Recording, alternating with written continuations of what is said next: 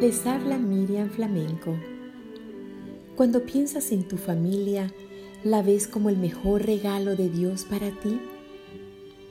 La palabra de Dios nos dice en Salmo 127.1, Si Jehová no edificare la casa, en vano trabajan los que la edifican.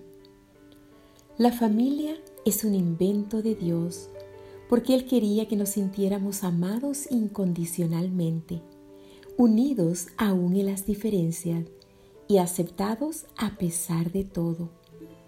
El Padre, la Madre y los hijos forman un círculo especial el cual Dios quiere preservar hasta la eternidad.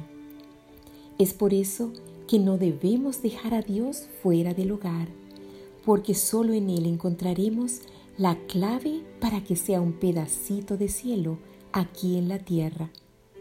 Permítele a Dios entonces edificar tu hogar para que lo que construyas dé frutos para vida eterna.